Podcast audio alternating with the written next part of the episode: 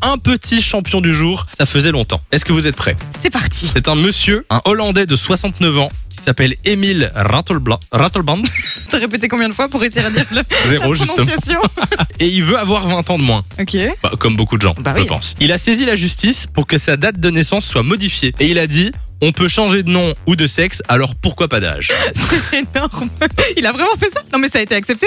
Ah non, je sais pas. Non, non, il En a tout saisi cas, la il- justice. ouais, ouais. Bah, J'imagine que la justice va pas accepter. Oui, bien sûr, on va changer votre date de naissance. Vous avez 40 ans, monsieur. C'est super drôle. Écoute, euh, si après il peut se sentir mieux, euh, voilà, moi ça changera bien, rien à ma vie s'il change de date de naissance. Mais c'est- en fait, si, si ce genre de truc devient plus régulier, ça peut être problématique. T'auras des titres de journaux en mode Camille, 8 ans, décide qu'elle en a 32.